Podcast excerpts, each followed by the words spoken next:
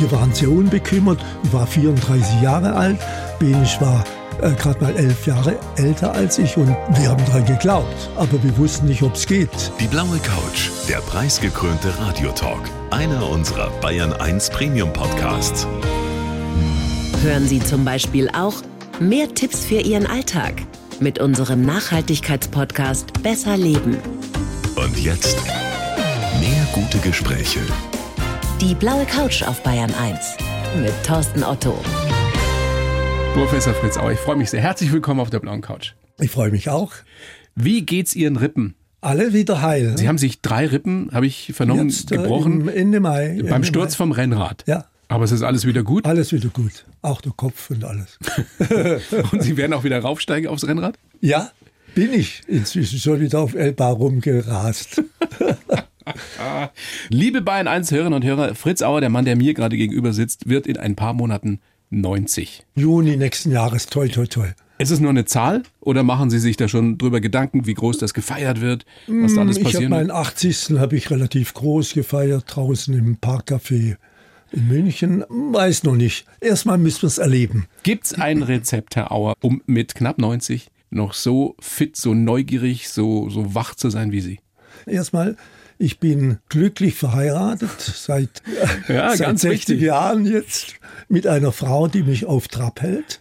Zweitens der Beruf selber, der immer sehr anspruchsvoll und aufregend war. ne? Und den Sie ja bis heute ausüben, und zumindest in den ich bis beratender heute Funktion. Ja. in Maßen ausüben. Und dann kommt natürlich eine Familie dazu. Wir haben drei erwachsene Kinder, die alle im vollen Leben stehen, beruflich und privat.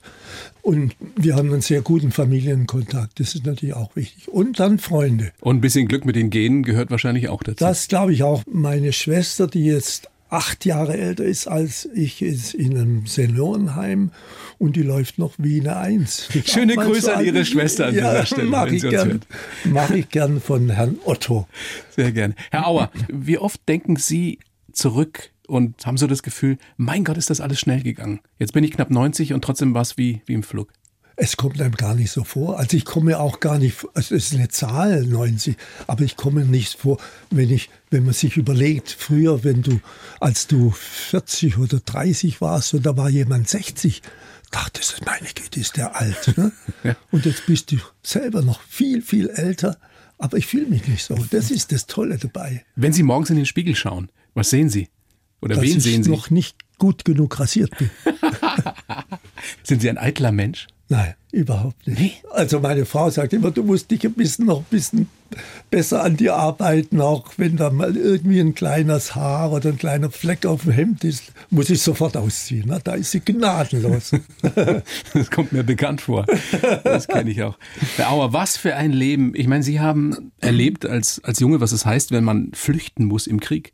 Damals vor den Franzosen, als die Franzosen kamen Ja, am Kriegsende. Sie haben aber auch erlebt auf der anderen Seite der Fahnenstange, dass Unmögliches möglich ist, wie zum Beispiel das Zeltdach des Olympiastadions in München 72, an dessen Idee und Planung Sie ja maßgeblich beteiligt waren. Da haben ja ganz viele damals gesagt, das geht niemals, das ist unmöglich. So hat das Preisgericht auch gemeint, erstmal. Es ist eine schöne Idee, aber ob die realisierbar ist, nutzbar ist, baubar ist, ist eine andere Frage. Ne? Das ist ein Thema gewesen, was uns dann sehr, sehr lange und sehr intensiv natürlich beschäftigt hat. Habt ihr denn, die ihr das geplant habt, die ihr diese Idee hattet, die, die es umsetzen wolltet, habt ihr in jeder Sekunde daran geglaubt, das kann so gebaut werden? Wir waren sehr unbekümmert. Ich war 34 Jahre alt. Benisch war äh, gerade mal elf Jahre älter als ich und wir haben daran geglaubt, aber wir wussten nicht, ob es geht. Das, Ihr wusstet nicht, äh, Wir geht? wussten nicht, wie es geht. Wir waren ja laienhaft in der Richtung. Wir haben andere Sachen gewusst aus unserem Studium, aus der bisherigen Praxis, die wir hatten mit Schulen, Landratsämter, solche Dinge.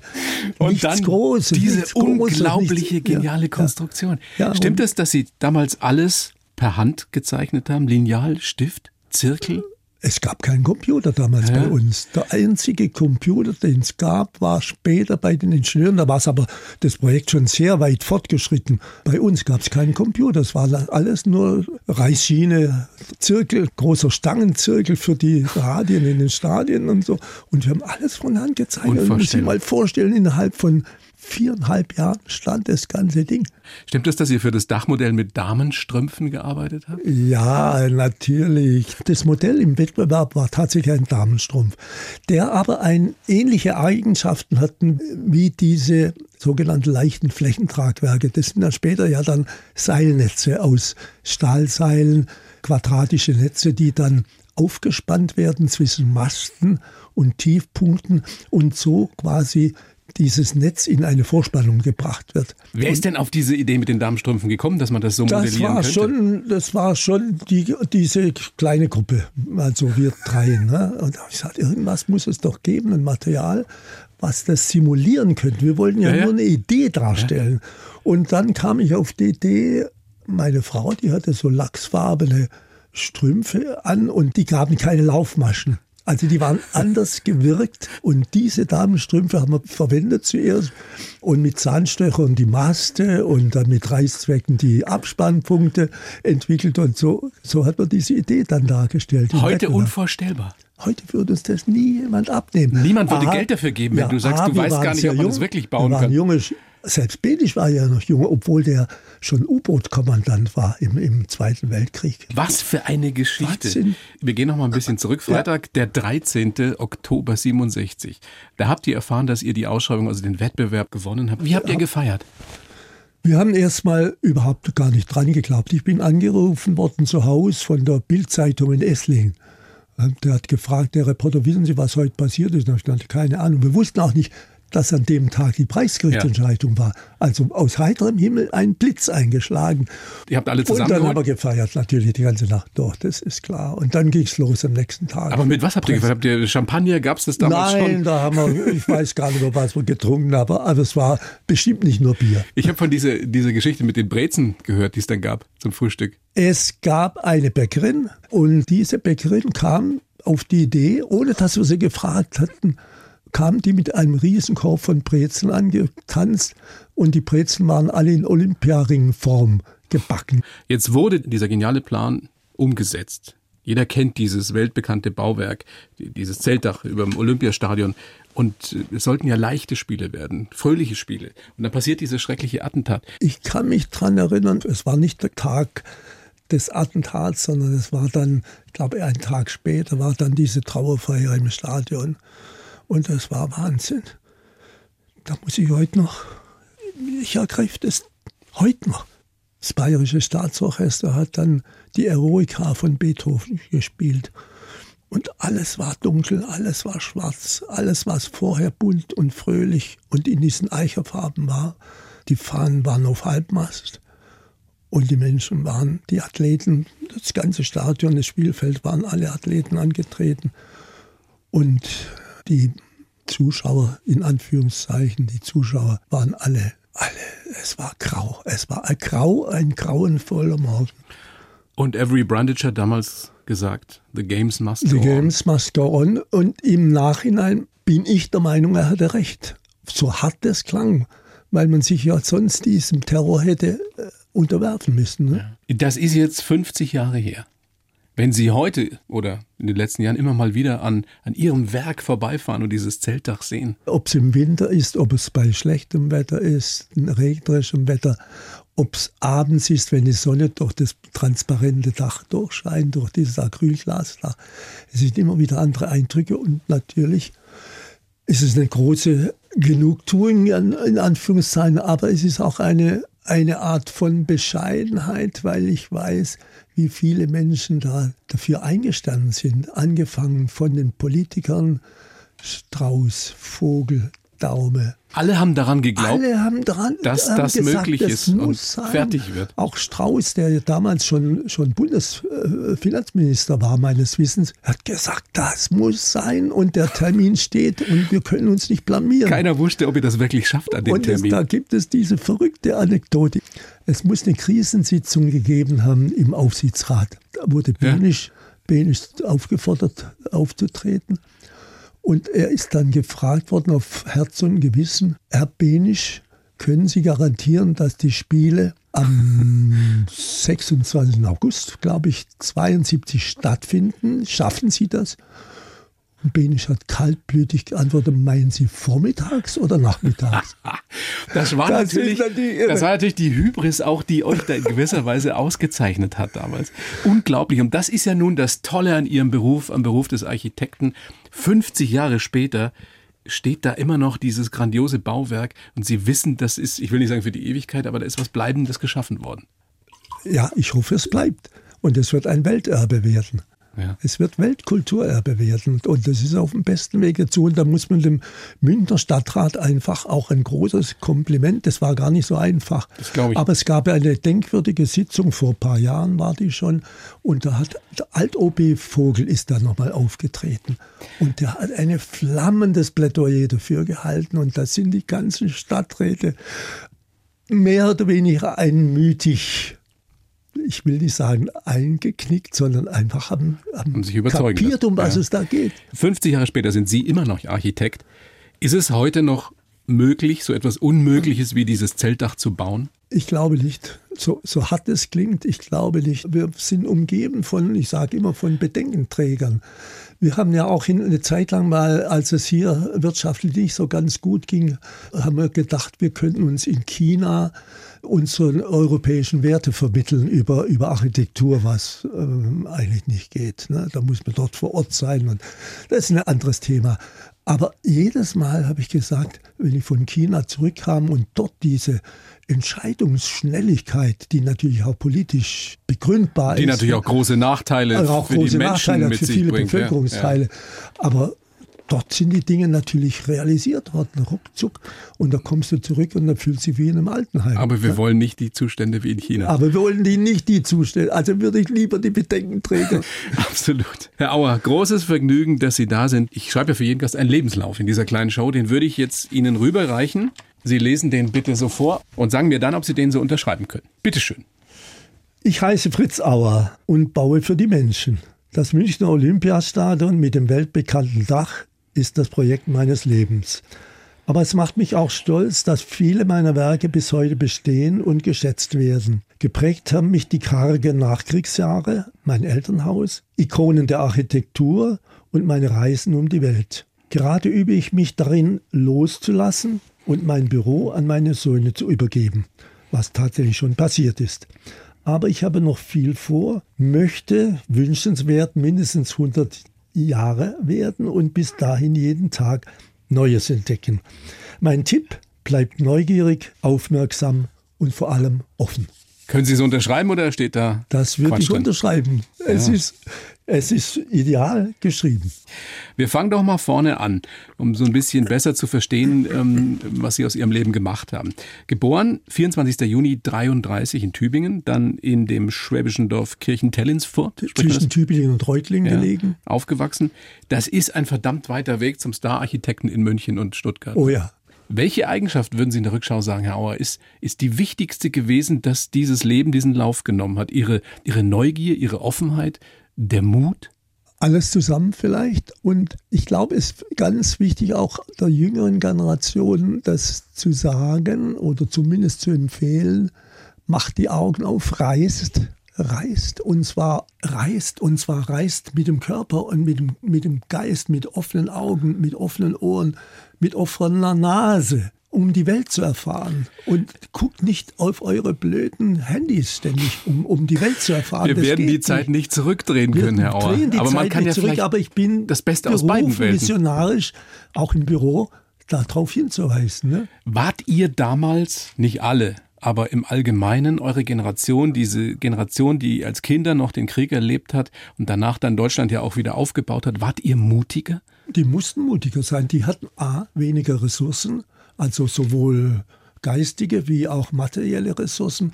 Man musste sehr viel selber erfinden, entwickeln und verbunden mit dieser Notwendigkeit auch. Es war ja die Notwendigkeit, was Neues zu schaffen, vor allem. Es gab ja nichts mehr, es war ja fast war alles kaputt. Es war ja alles kaputt. Wer den Krieg, wer den Zweiten Weltkrieg noch erlebt hat, hat weniger Angst auch? Ist das eine These, die, die Sie unterschreiben würden?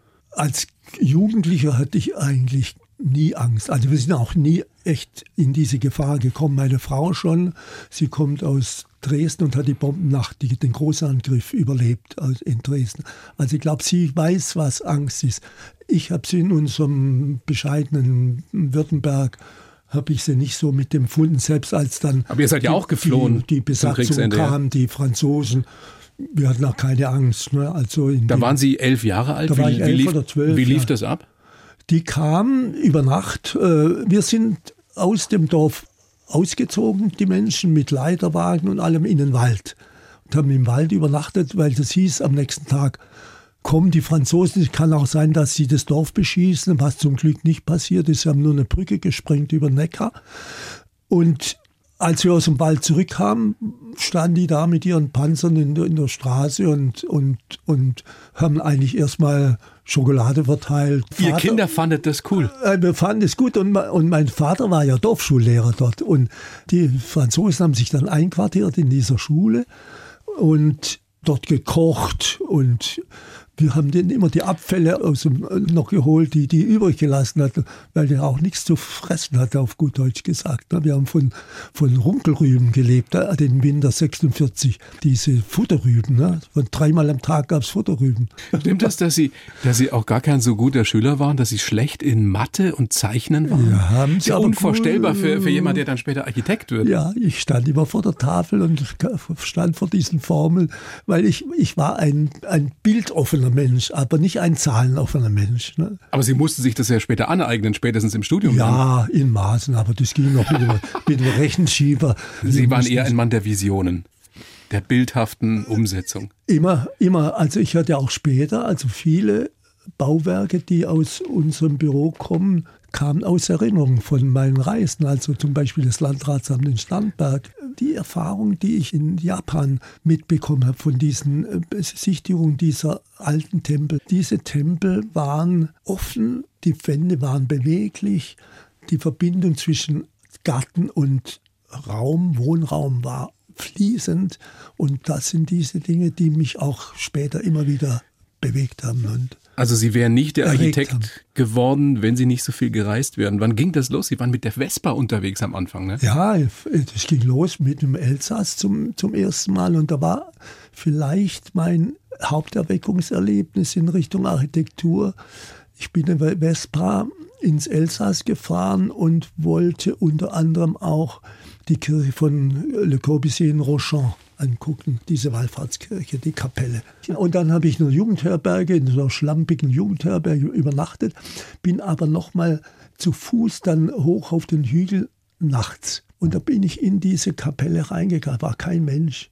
Und ich habe nur den Raum erlebt und das Knistern von diesen Kerzen. Das war dann wahnsinnig. Und ich bin am nächsten Tag dann nochmal hoch und habe dann natürlich auch den Raum nochmal anders erlebt bei Tag und vor allem diese bemalten Fenster von Corbusier dann, die dann nochmal einen ganz anderen Eindruck gemacht. Also zwei Sinneserlebnisse, die für mich heute unauslöschlich Und sind. da war dann endgültig klar, ich werde Architekt. Dann haben Sie eben in Stuttgart studiert und dann waren Sie Ende der 50er. Muss man sich mal vorstellen, Ende der 50er waren Sie zwei Jahre in den USA, in Michigan. Das war ja nun eine ganz andere Welt als jetzt äh, in Stuttgart oder München damals. Was ist das, was Sie wirklich mitgenommen haben aus dieser, diesem zweijährigen Aufenthalt da in den USA? Einmal diese neuen Bekanntschaften mit amerikanischen Freunden. Also A, fing es natürlich schon an mit kleinen Techtelmechtels an der Akademie. Da waren ja sehr, sehr hübsche Studierende auch dann da, Malerinnen und so weiter. Und dann aber auch Freunde, die eben mit studiert haben dort an dieser Schule in Architektur.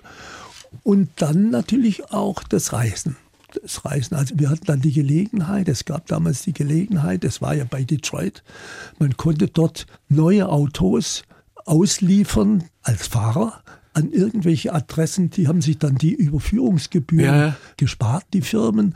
Und, Denn ihr seid ähm, durch Amerika gefahren. und dann sind wir mit, mit diesen Autos sind wir durch Amerika gefahren, teilweise auf fürchterlichen Umwegen. was waren das für Autos? Diese, diese war- alten großen Schlitten, Also wir sie heute noch so kennen als einen, einen Pickup-Truck. Da bin ich zum ersten Mal mit durch die Wüste gefahren, Phoenix, Arizona, äh, Frank Lloyd Wright angeguckt, die ganzen Bauten von ihm.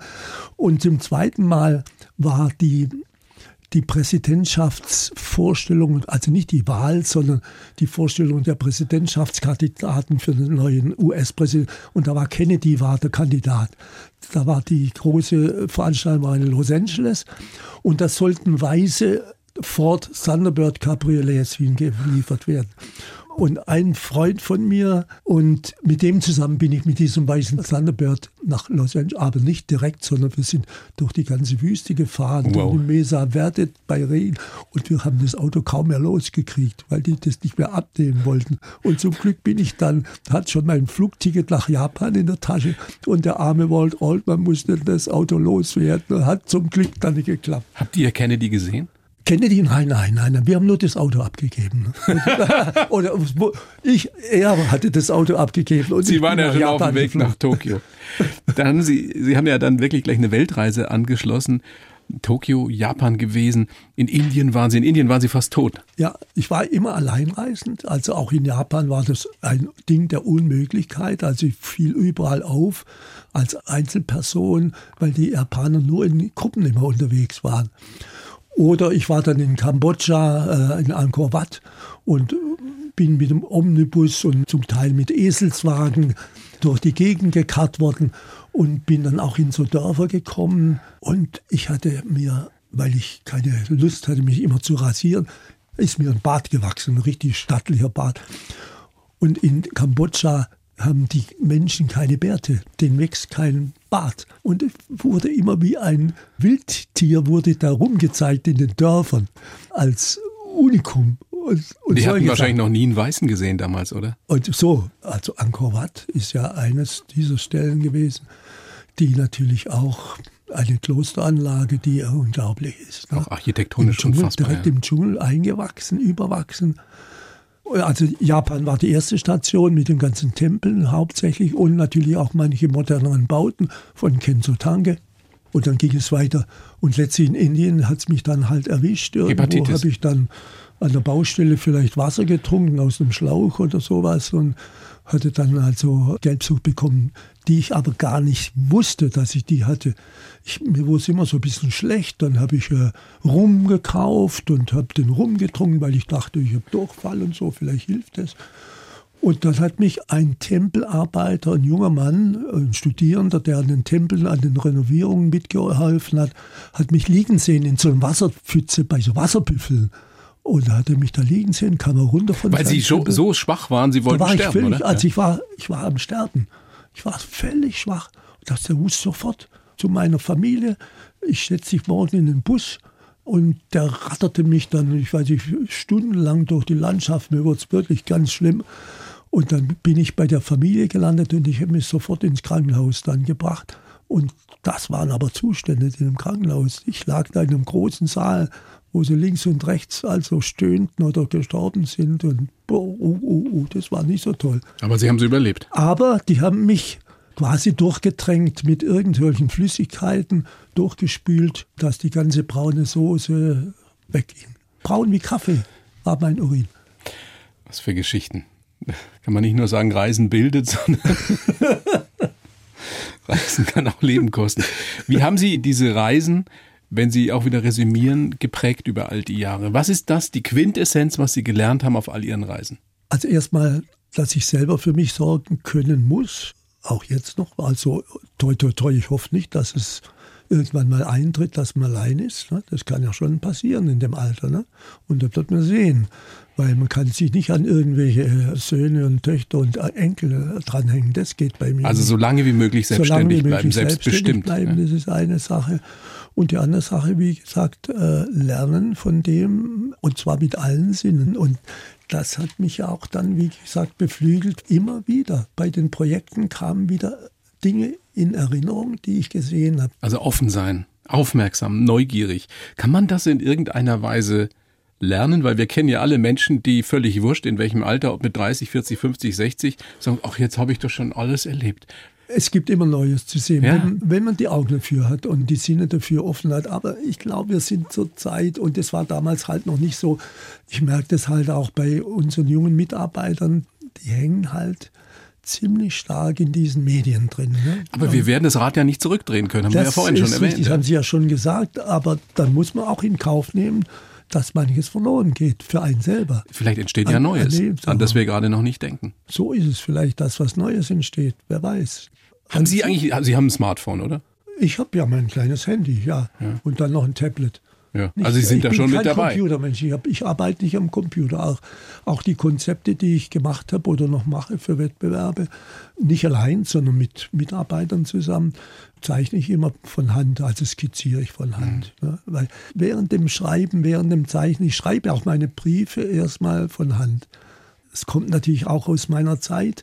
Äh, als ich in Amerika war, gab es halt das Handy noch nicht. Ich konnte mich mit meinen Eltern noch nicht verständigen ne? oder per ja, Telefon. Das wäre viel zu teuer gewesen. Also habe ich immer Briefe geschrieben. Und die Briefe gibt es. Die sind auch teilweise in das private Buch, was aber nur privat und familiär gemeint ist, eingeflossen. Toll. Ich, ich, finde, man sollte sich das Beste aus beiden Welten raussuchen. So, so sehe ich es auch. Also ich verweigere ich mich nicht gegen das Neue. Um ja. Gottes Willen, das wäre ja schlimm. Sonst könnten wir unser Büro schließen. Ne? Aber am Anfang steht der Gedanke und nicht das Aufzeichnen über einen Computer. Also manche Jungen, und den muss ich immer sagen, fangt erst mal an zu denken, bevor er die Tasten bewegt. Weil der Computer macht ja nichts richtig, ohne dass ihr es eingebt. Ne? Ja gut, die Vorstellung, dass es irgendwann künstliche Intelligenz gibt, die von selber Ideen entwickelt, ja, und ist ja vielleicht auch in der Architektur denkbar. Ja, also und wir arbeiten also immer in kleinen Teams, auch gerade bei den Wettbewerben. Also auf der Projektebene, auf der sogenannten operativen Ebene muss ich mich nicht mehr einbringen. Das machen meine beiden Söhne. Aber die Ideen, die Visionen, die genialen Einfälle, die kommen nach wie vor von Ihnen. Das kann ich so nicht unterschreiben. Die kommen, die kommen schon von der nächsten Generation. Ich liefere, wenn ich gefragt werde. Jetzt werden Sie nächstes Jahr erstmal 90. Sie haben ja gesagt, Sie wollen mindestens 100 werden. Und dann? Also ich würde es mir wünschen, nicht weil 100 eine magische Zahl ist, aber ich sehe halt gerne, was passiert, ne? was passiert in der Welt. Und Sie mögen noch mindestens 100 werden, Herr Auer. Vielleicht. Ja. Großes Vergnügen, dass Sie da sind, dass wir sprechen konnten. Bedanke mich sehr für das Gespräch. Danke auch. Professor Fritz Auer sagt gerne Ihr Buch, sehr, sehr spannend, mit viel mehr Geschichten natürlich auch noch. Ein Zeltdach für München und die Welt. Alles Gute, bleiben Sie gesund. Dankeschön, Dankeschön, Herr Otto. Die Bayern 1 Premium Podcasts. Zu jeder Zeit, an jedem Ort. In der ARD Audiothek und auf bayern1.de. Bayern 1 gehört ins Leben.